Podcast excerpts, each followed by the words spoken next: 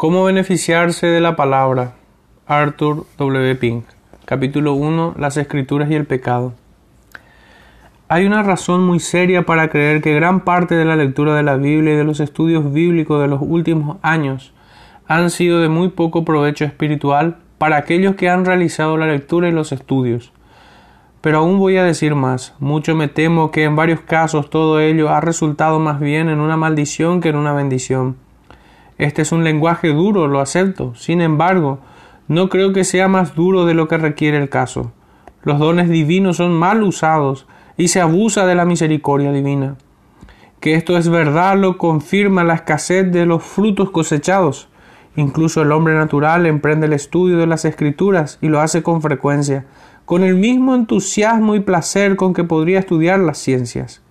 Cuando se trata de este caso, su caudal de conocimiento incrementa, pero lo mismo ocurre con su orgullo.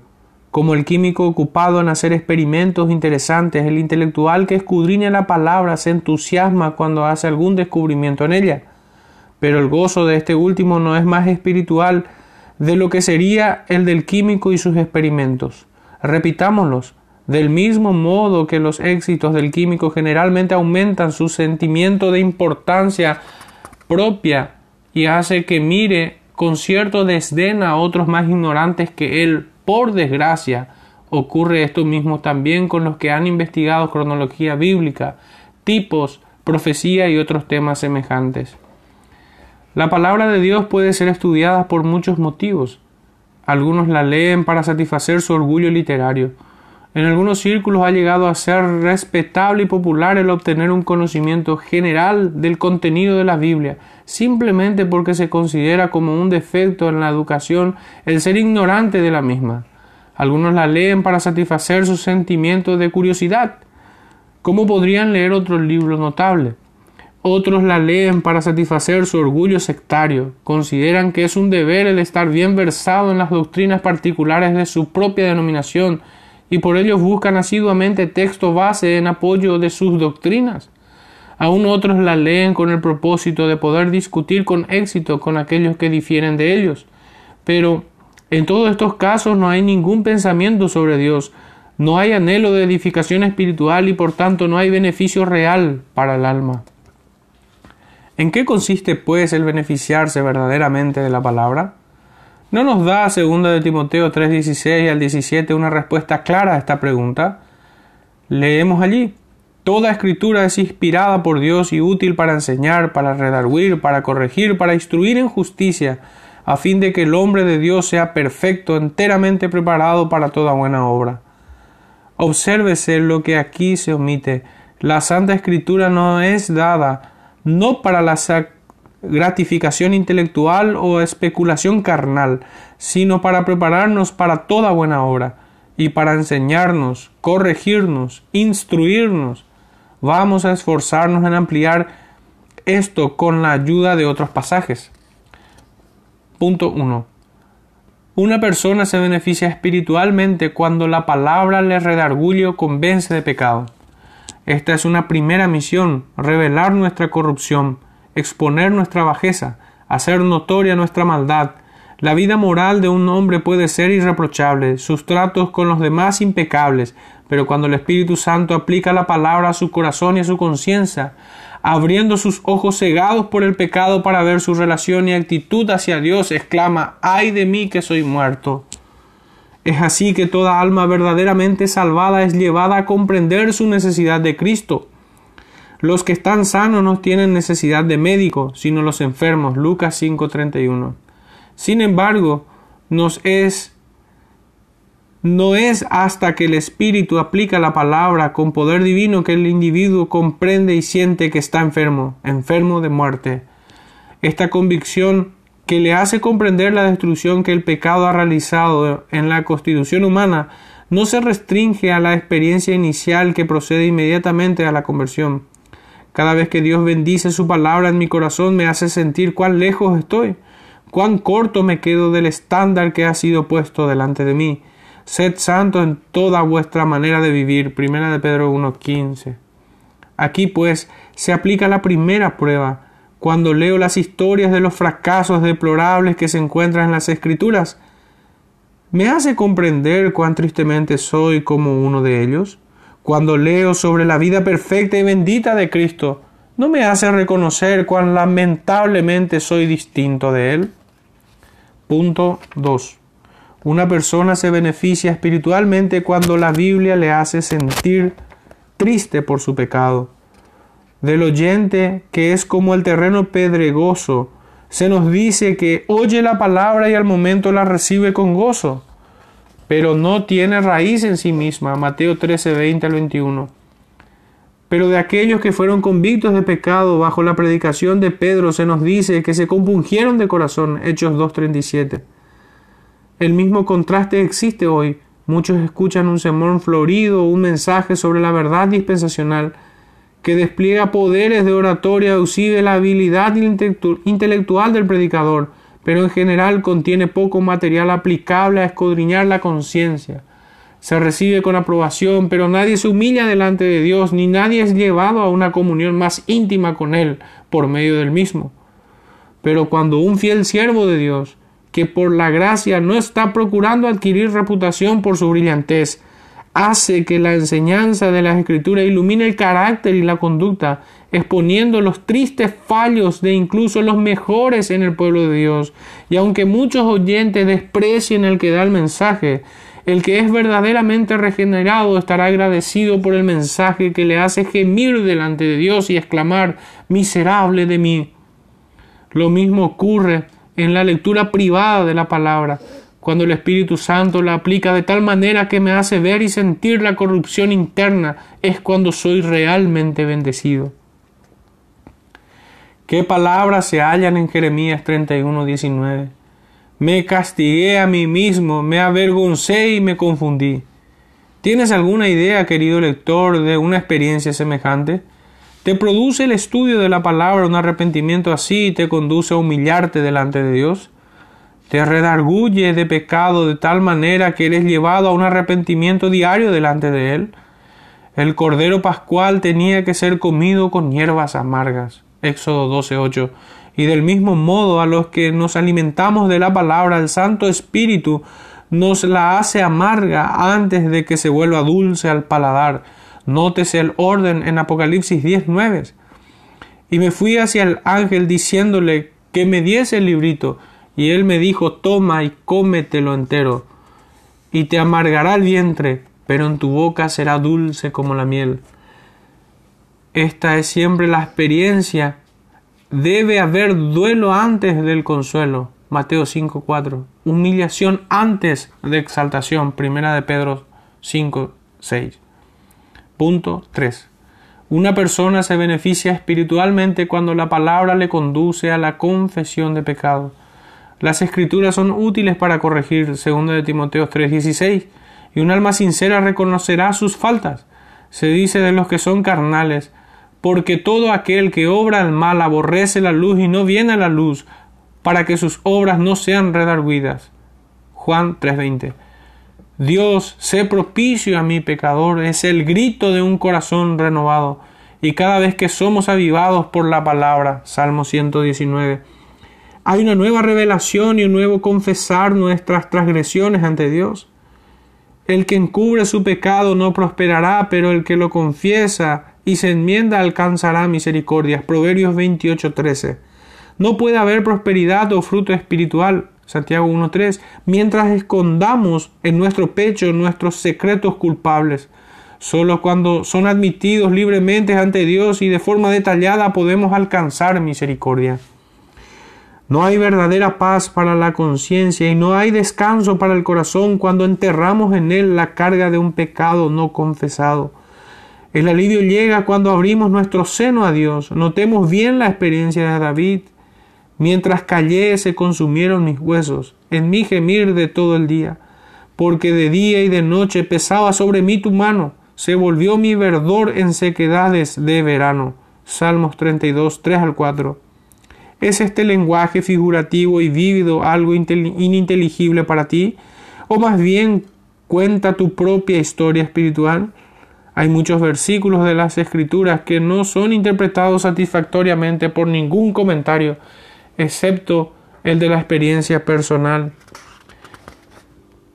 Bendito verdaderamente es lo que sigue a continuación que dice, mi pecado te declaré y no encubrí mi iniquidad. Dije, confesaré mis transgresiones a Jehová y tú perdonaste la maldad de mi pecado. Salmos 32, 5. Punto 4. Una persona se beneficia espiritualmente cuando la palabra produce en él un profundo aborrecimiento del pecado. Jehová ama a los que aborrecen el mal. Salmo 97.10. No podemos amar a Dios sin aborrecer aquello que Él aborrece. No solo debemos aborrecer el mal y rehusar continuar en él, sino que debemos tomar armas contra él y adoptar ante él mismo una actitud de sana indignación. Charles Spurgeon. Una de las pruebas más seguras a aplicar a la supuesta conversión es la actitud del corazón respecto al pecado. Cuando el principio de la santidad ha sido bien implantado, habrá necesariamente un odio a todo lo que sea impuro. Si nuestro odio al mal es genuino, estaremos agradecidos cuando la palabra corrige incluso el mal que no habíamos sospechado. Esta fue la experiencia de David. Por tus mandamientos he adquirido inteligencia. Por eso odio todo camino de mentira. Salmo 119, 104. Fijémonos bien que no dice abstenerse, sino odiar. Por eso me dejo guiar por todos tus mandamientos sobre todas las cosas y aborrezco todo camino de mentira. Salmo 119, 128. Pero lo que, es, lo que hace el malvado es completamente opuesto, pues tú aborreces la corrección y echas a tu espalda mis palabras. Salmo 50, 17. En Proverbios 8:13 leemos, el temor de Jehová es aborrecer el mal y este temor procede de leer la palabra de Dios. Véase Deuteronomio 17, 18 al 19. Con razón se ha dicho, hasta que se odia el pecado, no puede ser mortificado. Nunca gritarás contra él, como los judíos hicieron contra Cristo. Crucificadle, crucificadle, hasta que el pecado te sea tan aborrecible como él era para ellos. Edward Reiners, 1635. Punto 5. Una persona se beneficia espiritualmente cuando la palabra le hace abandonar el pecado. Apártese de iniquidad todo aquel que invoca el nombre de Cristo. Segunda de Timoteo 2.19. Cuanto más se lee la palabra con el objetivo definido de descubrir lo que agrada y lo que desagrada al Señor, más conoceremos cuál es su voluntad. Y si nuestros corazones son rectos respecto a Él, más se conformarán nuestros caminos a su voluntad.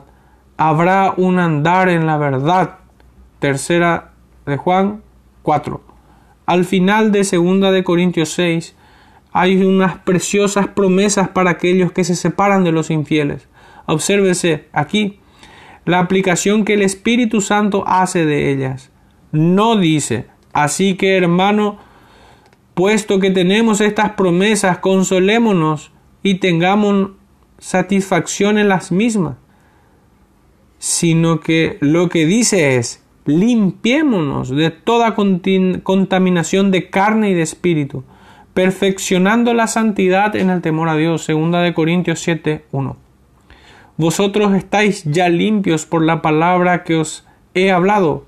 Juan 15, 3. Aquí hay otra regla importante con la cual deberíamos ponernos frecuentemente a prueba nosotros mismos.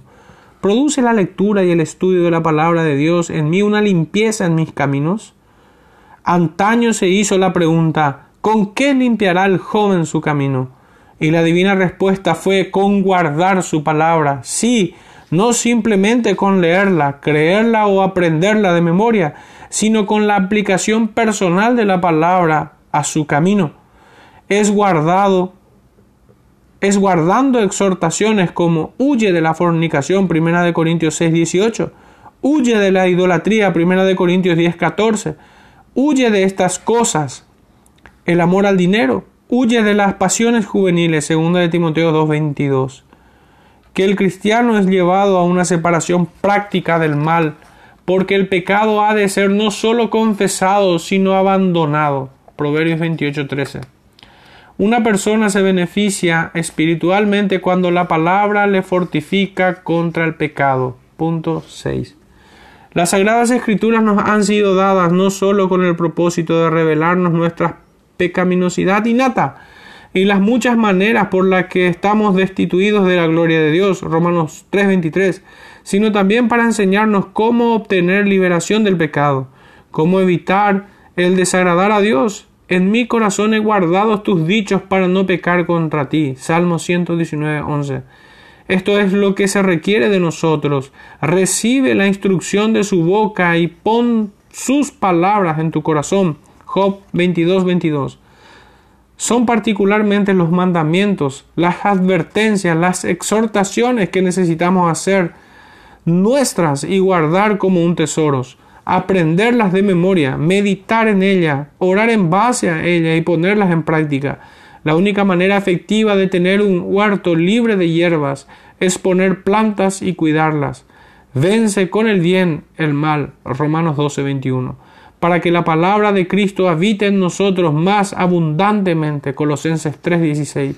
Es necesario que haya menos oportunidad para el ejercicio del pecado en nuestros corazones y en nuestras vidas.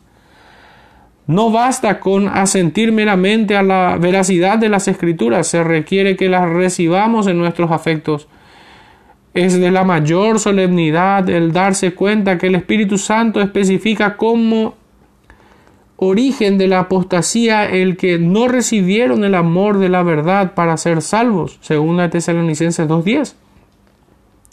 Si se queda solo en la lengua o en la mente, es solo asunto de habla y especulación pronto se habrá desvanecido.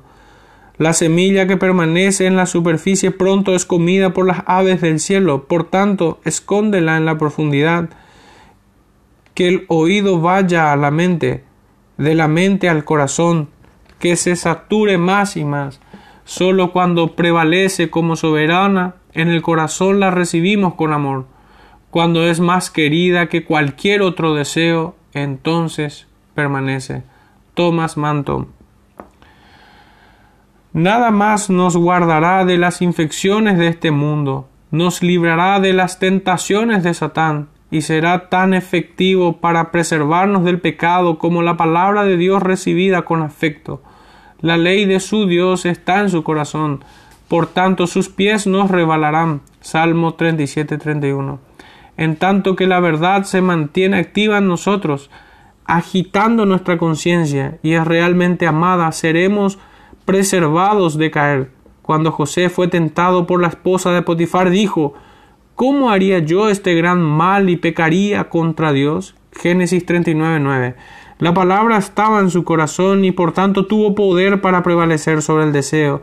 La santidad inefable, el gran poder de Dios que es capaz a la vez de salvar y de destruir. Nadie sabe cuándo va a ser tentado, por tanto es necesario estar preparado contra ello. ¿Quién de vosotros dará oídos y escuchará respecto al porvenir? Isaías 42, 23.